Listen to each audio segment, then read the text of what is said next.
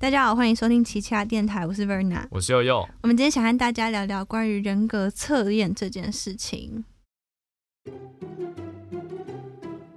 现在时间下午三点整，您现在收听的是奇恰电台。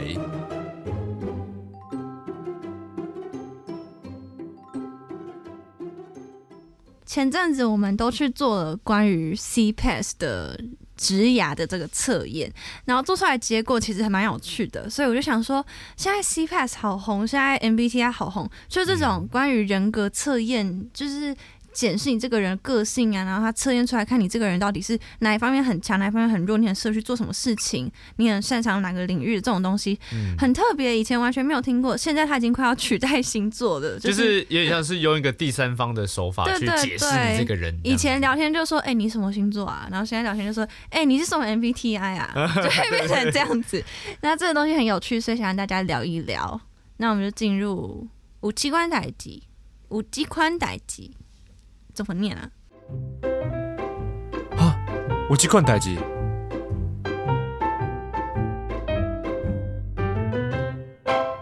那刚刚讲到的关于 C Pass，它就是一个有点在帮你测试说，呃，它的细项有，我先跟大家讲细项哈，它有譬如说测试你的行动性、你的持续性、指导性、挑战性、共感性、情绪安定性。独立自主性、革新性、思考性、柔软性、感受性、慎重性，就是很多很多这种比较像是你的个性啊，你的人格的特质。嗯，然后它的十分是最高，一分是最低。嗯，然后你如果超过七分，就算是你是高分群；那你如果超低于三分的话，代表你这个领域比较弱，这样子。然后这个测验。就是帮我们做生老师是有特别澄清说，每一个数值的特别高或特别低都不算是一件好事或坏事，他只是在跟你讲说，你这个人的特质就是这样。对对，但是虽然他有一有一个项目叫做情绪什么情绪安定性。其实安定性太低，好像不太好。但老师这样讲，我们就是勉强相信。我们两个都太低，我好像两分吧。我也三分了，耶，而且很不稳定。对，就是那个什么，像那个 C 派，其实有些人可能说啊，它是不是跟 MBTI 有点像？但其实我觉得有一个很关键性的差距，就是它是真的有系统性的在统计。对对对，就是你做测试，这个测试是要花钱的。嗯，就是呃，因为我们没有花钱，是因为学校有刚好有这个计划可以补助。那帮你做这个测试的人，他也要经过一定的课程训练，就是它是一个很严谨的人格测试，不是像那个什么 MBTI 网络上那个表格填一填，就好像就可以洞悉你这个人是多精准一样。就是它是一个呃有完全有依据，也是一个严谨的测试系统，所以它是一个相对非常公正的人格。算职业职涯适性的一个测试，对，就是它可以测出来。譬如说，如果你你是一个很独立的人，那你可能很适合自己工作啊；如果你是一个很革新性很高的人，你可能适合去做那种比较跟创意有关的工作啊，什么什么的。他就是大概的给你一个方向，这个样子。那我们可以先分享简简单单的小分享一下关于我们的一些数值。我先分享我的好了。我我只挑一些我觉得很有趣的东西出来跟你们讲，嗯，就是我的行动性，我不讲准确数值，因为有点忘记。我行动性跟持续性都很高，但是很奇怪的是，我的慎重性也很高，嗯。然后这好像是我印象中好像是持续性跟慎重性通常不会，哎，还是还是行动性跟。持续，反正就这这这三个数值有两个东西不可能，不太可能会两个它会有一些象限的数值，是你这个高，那另外一个一定就是低，它就是一个相对的概念。但这这三个东西我都很高，老师就觉得很奇怪，他就跟我讨论说：“哎，为什么这三个数值都很高？你有没有什么就是实力可以告诉我？你有什么经验？”我就说。我就说，我跟朋友一起来做一个 podcast，然后这个东西呢，是我们有经过一些讨论之后决定开始做的东西，然后我也做了好一阵子，虽然它一直没有没有到一个很，就它没有一个很大的高潮的点，或者它没有到一个突然之间一个突破点，但是我还是持续做，做到现在已经第四季。哇哈哈！对，我觉得这就是一个，这是一个证明。对呀。然后或者是另外的地方，就是我觉得这个我想要小吐槽一下，我觉得他的那个试题出的没有到非常的精准。嗯，就是他会问你一些，譬如说，他问你说，如果就是有一个人他的他的情绪，展他展露他的情绪，你会能够共感他吗？还是你会觉得那就是他的事情？哦，就有点像说你，他好像为尤其是问说，你很能共感别人的情绪吗？这样子。然后他就是在测验你的共感性跟好像是柔软性吧，这两个东西。那通常这两个东西，一个高，另外一个就会高；一个低，另外就会低。但我这两个分数，一个是好像。七分，另外一个是三分吧，就是非常非常的悬殊。然后老师就觉得很奇怪，然后然后就可能觉得我可笑，他就说：“哎，你们这两分数差这么多？”那我就跟他讲说，这个题目我觉得很不好的一个点是。有时候我觉得这个人对我来说很重要，所以我很能够感同他的身感同身受，可以感同他的情绪。但如果我们班上突然有个人在一直哭，然后他是因为他失恋了，啊，我可能就会想说啊，关我屁事，或者觉得说失恋还好吧，就是不用哭吧，就是没办法感受。啊，如果看到一只小猫咪生病，我可能也会哭，就是就是不太针对你重视的，对对对，所以它就会还是就是有一些小小的需要需要。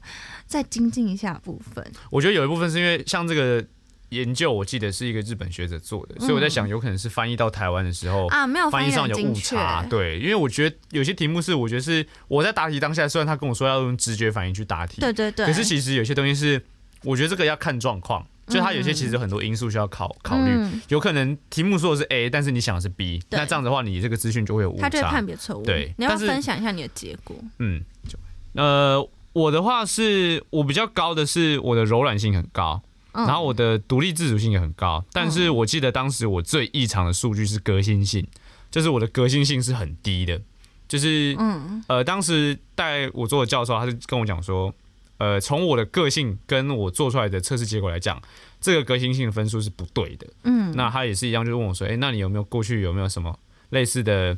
经验可以就是谈一谈，我们搞不好可以理清一下这革新性的分数是怎么回事。嗯，那对我来讲，就是我是一个不喜欢去嗯改变我觉得可以的现状的事情。就是这个现状它有问题存在，但是这个问题如果要修正的话，它必须要整个系统重来。嗯，那在这样的情况的时候，我会选择就继续用有一点问题的这个状态。我能理解。对，因为对我来讲，就是你今天要做出任何呃关键性的改变的时候。你要有两个两件事情要先做到。第一件事情是你要有负担失败的风险的能力。嗯，这个人负担不是说好我负责就这么简单而已，就是你要能够不管是善后还是是你要补救任何方式，就是你要能够负担这个失败，你做出这个改变，我觉得才是合理的。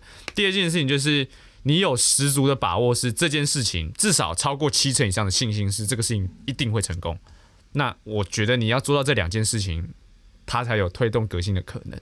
所以在这样的情况下，我在答题的时候，他一直问我说：“哎，你是一个善于善于冲撞体制、什么改变团体莫有常规的人？”我就说我不是，因为我会愿意改变，但是在我的信心不够的情况下，我不会做这件事情。我一定要有十足的把握，所以我在稳定性的分数也超高。就是我对于重要决策，我是一个绝对是求稳，而不是求求爆发的那种人。对，所以对我来讲，这个 C 派的测验是，所以后来教授做完就想说。好，我可以理解，但是你的革新性分数还是有点太低了，就是你要再勇敢的去做一些尝试。所以就是这个这个测验其实有一点像是说，知道你的弱项是什么。嗯，像对我来讲的话，我的柔软性很高，但是在跟教授谈完之后，教授认为我说有些事情是你要试着去麻烦别人。因为对我来讲，我算是一个很不会拒绝别人的人。就是如果别人拜托我做什么事情，或甚至是这件事情，我觉得是为了团体的利益，我会委曲求全。嗯，那在这样的情况下，我的柔软性分数会很高，因为我的包容力很强，我可以很能忍受他人的一些对我不合理的，就是所谓占便宜这件事情。可是。在这样的情况下，就是我一定会让我自己吃亏。对对，但有趣的是，我的情绪安定性非常的低，就是我觉得这可能就是会回头在小账骂人。对，就是我会 我的爆发点会在别的地方抒发出来，但是表面上的我还是会继续从事这件事情。我觉得刚刚那两件事情，就是柔软性很高，但情绪很就是情绪控可能很不好，跟呃另外那个革新性很高。哎，革新很低这件事，我觉得这两个都有点像是我们都在慢慢的被社会磨掉。对你的那个气焰的那个，对，因为革新性这件事情，我觉得很多时候是你知道这件事情不好，但是。你要么就是你知道你的地位还不够高，你没办法改变这整个体制；要么就是你知道你做了之后可能会没有效果，或者你知道自己的能力还没有到达那个高度，所以你就会在心里觉得什么烂东西。应该说，我但是还是我会觉得革新性这个分数越低的人，他应该都是多少接触过权权位比较高 高阶的那个。就是应该说，你有摸过一些你需要当主主导的那种，就是蛮高位置的。你可能底下你影响的是，也许一整个团队，那个团队快二十几个人，嗯，或者是你做的决定，甚至会导致六七个人很严重的后果，就是你有碰过这种比较严重的事件，碰过几次，或者你经常做这种事情的人，我觉我会觉得，除非你是一个梦想家，就贾博斯啊那种什么企业家那种，嗯，那种就是对自己很频频出场，对，就是你你很有自信，你很有冒险性，你是一个梦想家性格的人，不然我觉得通常你很常做这种重大团体重大决定的人，通常那个革新性分数我不会觉得太高，因为社会现况就是。你要插你要捅娄子的时候，那个后果很麻烦，尤其是有这么多人的时候。嗯，那捅娄子一方面是当下状况会很麻烦，二方面是你后续你的信誉会受损。所以这样的一个情况下，每个人因人而异。但对我来讲，我觉得那是我受不了的损失，所以我一定是革新性分数会蛮低的。嗯，对，那就是不不敢尝试冒险的后果，就是因为就像你刚刚讲，就是被社会磨平你的那个棱角，就是你多摸过几次。你你多摸过几次所谓权力这件事情的时候，你就知道说啊，这些事情有些东西能不要动就不要动。他能从愤青变成普通青年，在关注时事。他他 就跟那个城市设计一样啊，他是这东西能跑，你就不用管中间过程有没有有没有一些小东西。他结果是好的，那就先这样吧。对 他还有另外一个分数是在讲说你的五大类工作及领导潜能。嗯，然后这五大类是定性工作、对人工作、营业工作、非定性工作。这什么？去创造性工作，还有领导权？Sorry，有老花是不是？对对，因为这个图有点糊啊，不好意思。那我想跟大家分享一件事情，嗯，就是我对人工作是一分，超不想跟人家工作，超级不喜欢，超级不喜欢团队工作，超不喜欢营业，你要什么？销售员、现销售，就只要有遇到人的，就是有够厌恶。但是这个东西就反而是我在跟教授沟通，他就跟我讲说，不行哦，你不可以这样子哦，你 你不可以，你不可以一直不想。想要去做这件事情，因为你总会得要有需要跟人沟沟通的时候，你可能会心里面很不爽，但是呢，你就是还是得要去面对。所以，所以我我接下来一年的教授出给我一个作业，就是我们两个都有被出作业。我被出的作业是，我要努力的提高我对人工作的分数，我要努力的适应团体团体的生活，我要努力的去跟别人好好的讲话之类的。因为像我刚刚讲，就是我比较特别点是对人工作跟销售这两项分数。对，我的分数是那个时候帮我做测验的教授讲说，诶，这个分数是他看过目前最高的分数，就是无异常的情况下。他有说大学生通常都不会超过三分。像我这个，他满分是多少？忘记了，好像七分吧。好像我好像拿六还五分，很高，几乎快满分。就是而且这个测试结果就是也很符合我性格，因为对我来讲，就是假设我今天是要谈。正事的时候，我完全不会排斥跟人接触，就是我是很很乐于去，不管是教学也好，还是是我要去谈谈案子也好，就是做这件事情完全不会感到任何恐惧，我反而是很乐在其中。可是我觉得你不只是津津乐这种工作啊，就只要。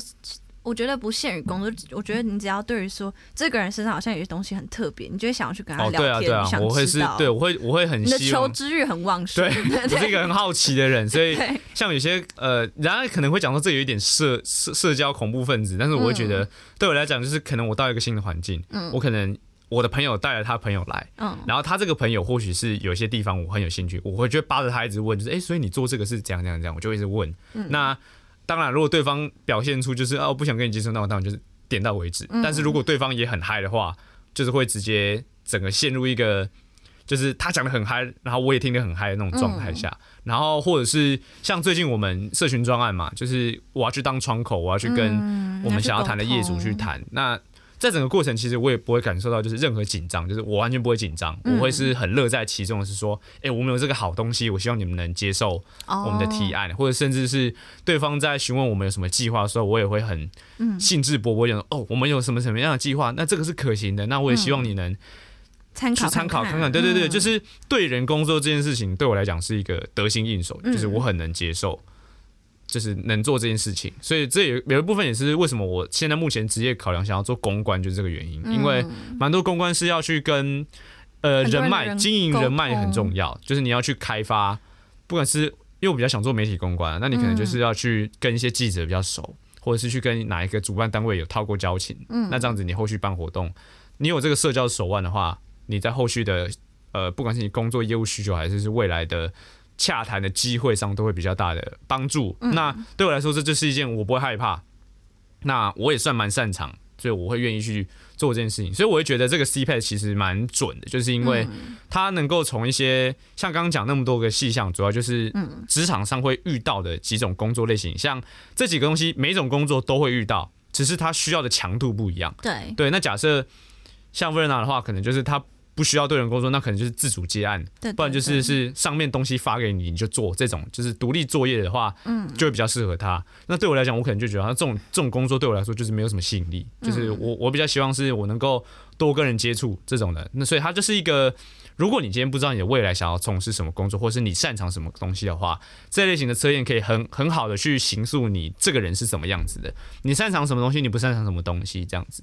然后我记得那个时候教授开给我作业很很少，因为是什么？就是呃，因为我当时跟他讲说，我目前的打算是大四要尽可能去自学一些东西，因为我没有在找。新的实习西班牙语吗？可能没有到语语系这么 这么严重。我主要是比较像是软体的操作啦。那当时他讲说我的 C P S 内容，就是因为我因为他我他知道说我的职涯规划，就是我算是一个蛮知道我要干嘛的人，所以他说我觉得你的规划现在都很好。那你现在做的就是在期中之前就是列一份，我到现在还没打。他说期中快过快快没有快要期中，下礼拜期中，下礼拜期中，对，就是。他是跟我说，你要在其中之前缴交一份，就是你未来的这毕业前的类似你的自学计划是什么？你要做哪些事情？你要报哪些课程？那你平常的练习要做什么？你要打一份类似你的详细的计划，对，就是要督促你要在毕业前完成这些项目，这样。所以我的工作比较像是。要我的作业啦，比较像是要把我想要做的事情有系统性的先列出来，然后一个一个去执行完，对吧？就是我 C p a s 的部分就是这样子。刚刚讲到社交恐怖分子，我们就是可以不免说谈到现在最火红的火红最 最 hit 最 hit 最 hit 的话题，就是你是 I 人还是 E 人？你有听到这个问题？我有听到，但是我我其实一直。都搞不太清楚这是在讲什么。你好，你好。我只知道没有我，我知道一，我知道一个是一个是善于社交，一个是不善于社交。应该是说，好像它的分界是在讲说，你你如果要恢复你的能量的话，你是喜欢跟别人去聊天来恢复能量，还是你喜欢自己待在房间里面自己好好的恢复能量？那你自己属于哪个类型？我记得其实我做 MBTI，然后我我那呃，我会喜欢就是。你说补充人精神能量这件事情吗？对，你是从别人的身上吸取能量，还是从自己啊？就是我我我我如果累的话，我就是不想任何社交。那你做出来的结果是什么？我是我测出好像是逻辑学家，可是跟我可是可是我不太知道他的代号是什么，因为我这做过一次，我没有很记住。稍等，大家稍等一下，不好意思。应该说我我会我会定期去做。就是应该一年一年大概会他好像是说会会随着时间改变。对，然后我做 MBTI 其实有一部分是要审视我自己在这段时间内我的心境上转变是什么。因为像以前的话，我很早以前我大一那时候玩的时候是执政官，嗯，我大一测出来是执政官，嗯，到大二大二都还是主人公跟执政官这样，嗯，然后到大三就开始变逻辑学家跟那个忘记另外一个，哦，你会一直变来变去，对，好像是紫色的，不知道什么。我刚刚看逻辑学家是 I N T P，所以 I 是 I 人是就是我刚刚讲的那个哦，introvert 是不是？对对对对，跟自己自己相处，然后我也是 I 人，嗯，应该可以看出来吧？就是超级不想跟别人讲话，然后反正就是现在这件事情就是红到我，我前阵子我刚去实习嘛，然后我实习的大概。就第二个月就来了很多新人，那个新人一来就说：“哎，你们是什么 MBTI？”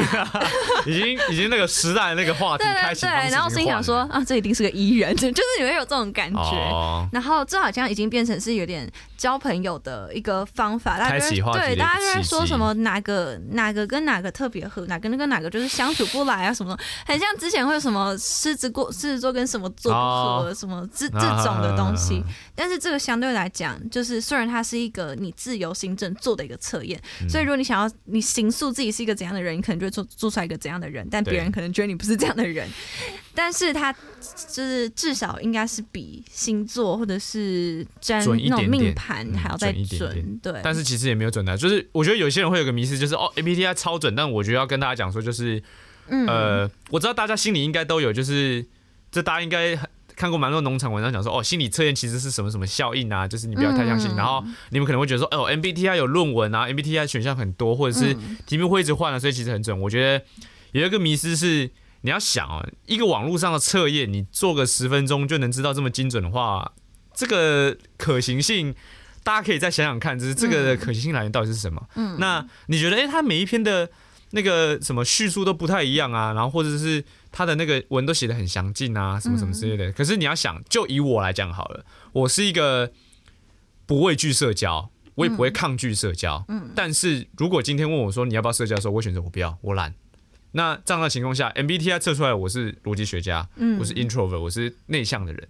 你觉得这个结果是准吗？我觉得不准。就是光是在与人社交这件事情，是我不是害怕，我完全不会去社交，我甚至很乐于社交，只是我懒。就是比起社交，我觉得有更好可以娱乐我自己的方式，或者甚至是我今天在精神劳累的时候，社交不是让我恢复能量的方法。嗯，那在这个情况下，MBTI 就是不准的，它是失准的。那所以我就觉得说，我会定期去测这个东西，有一部分是。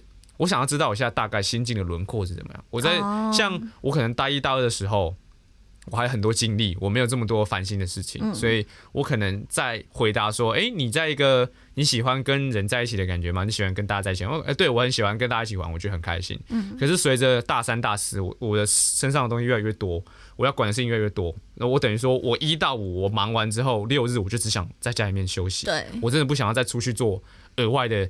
社交，不管是可能什么聚餐或什么，就是久久一次就好。那这样情况下，测验结果就是说，哦，你你是一个内向的人，但我等我不是，就是我是一个，甚至我很常被人家讲说，你怎么可能是逻辑学家啊？就是你这么社交恐怖分子的时候，我那啊，我就不喜欢跟主动去跟人家社交啊，对啊，所以我会觉得这东西就是参考，对，就有点像是说，呃，你今天。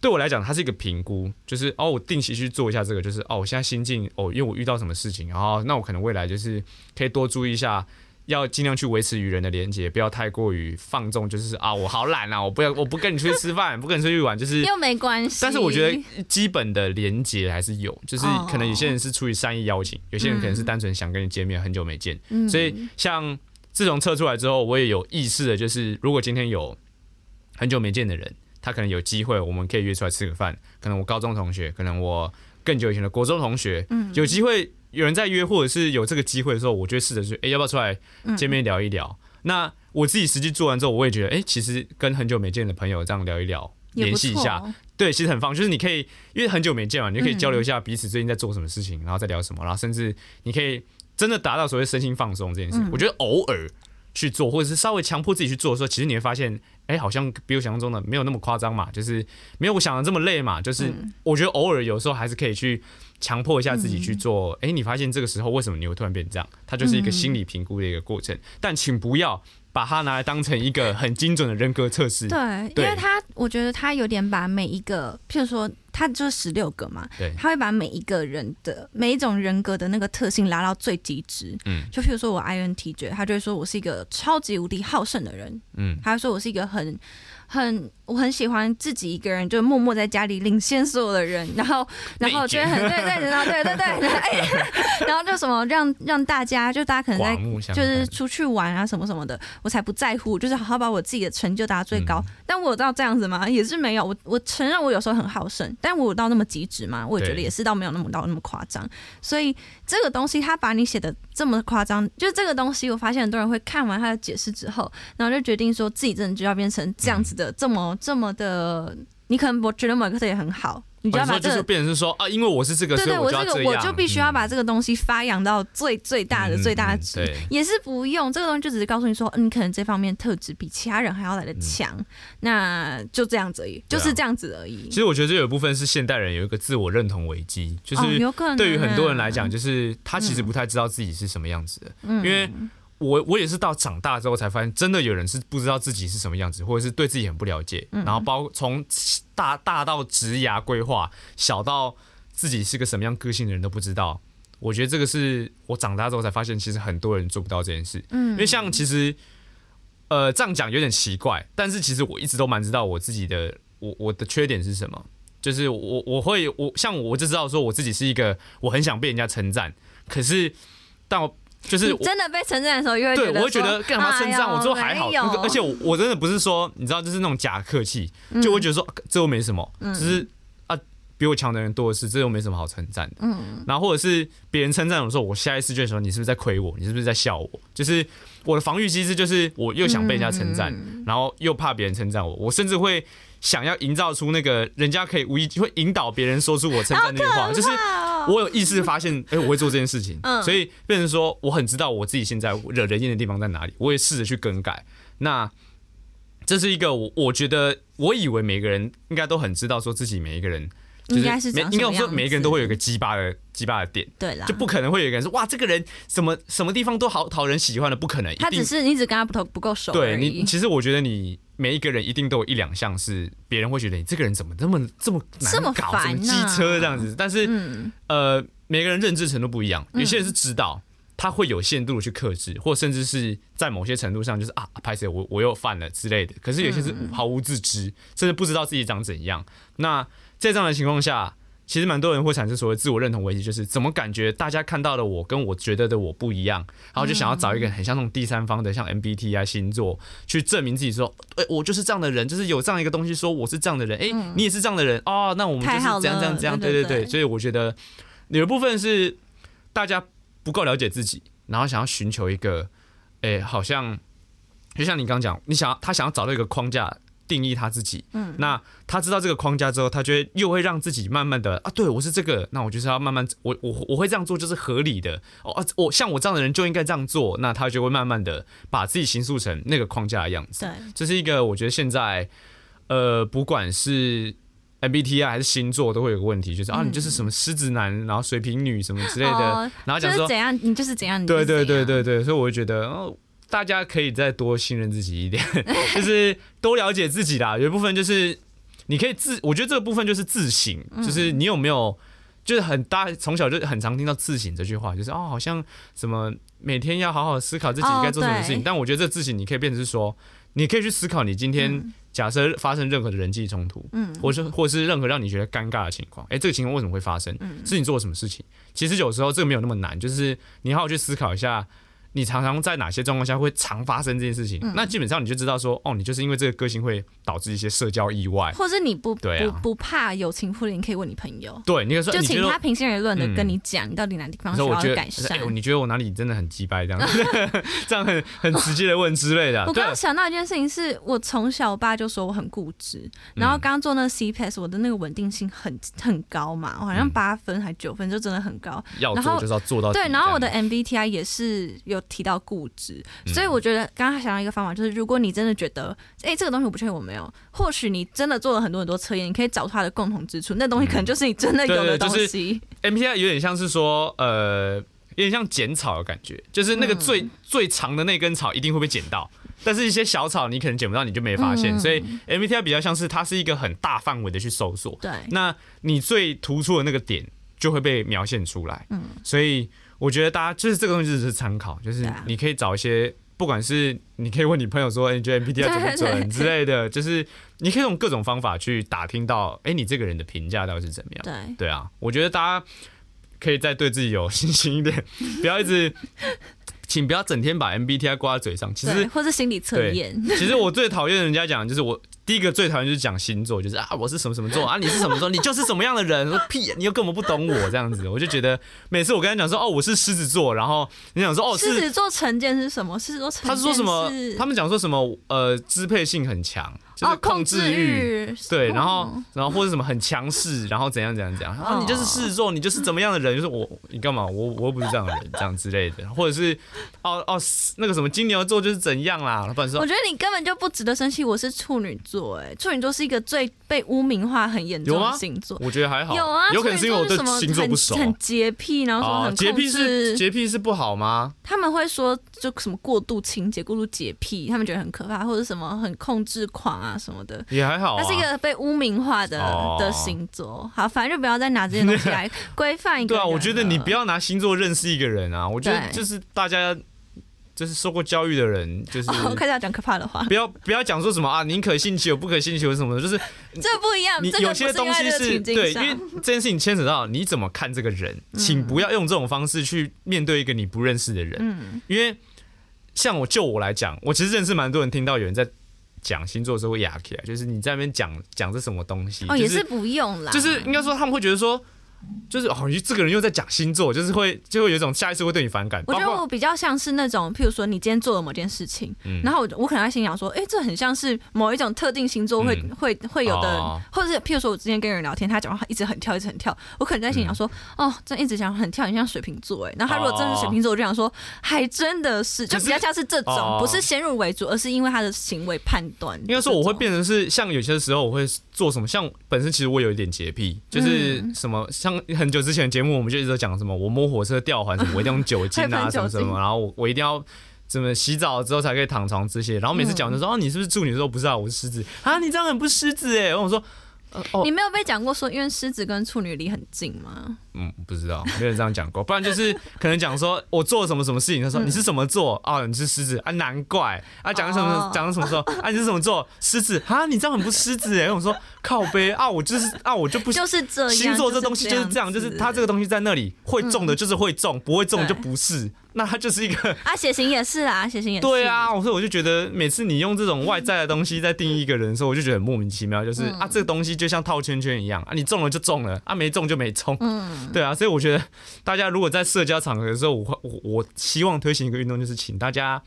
这个东西聊天聊一聊就好了，对，无话可聊，或许也可以聊一聊。你真的走投无路，之类的，不然就是最近在做什么啊？然后你做什么事情？这这个东西都聊完了，天气好好哦。你话题穷途，可以聊一下以巴战争，很震惊这样。哎，你觉得这个巴勒斯坦武装组织在这个加沙走廊这个情况，开始聊一些那种很无聊的话题，这样，好好笑，对吧？就是你话题真的穷途末路，再来用星座，我觉得都不迟。但请不要把这个拿来当一个开开启话题，对，或者是一说，哎，你什么座我？跟你不合，不当朋友。你什么 MBTI 跟你不合，不跟你当朋友。然后不然就是网上说哦，叉叉座的男朋友就是啊，叉叉座女朋友就是怎样怎样。说哦，那好啊，那你就就是就跟自己希望你可以找到一个户籍藤本是有写星座的啦。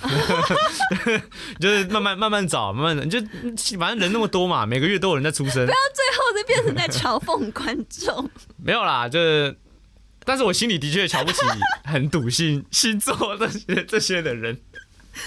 没有啦，我觉得就是啊，我觉得就觉得没有必要。好，这一集的目的就是告诉大家，这个世界上有一个东西叫 C Pass，然后呢，我们就是顺便的聊到一下 MBTI，大家有兴趣可以去做一下这测，也是有趣啦，无聊可以做一下。对，然后对我来说，这个我的小结语就是，请大家再多多认识自己，多多相信自己，对自己有自信一点，不要这么相信别人说你是怎样就怎样，就是有的时候。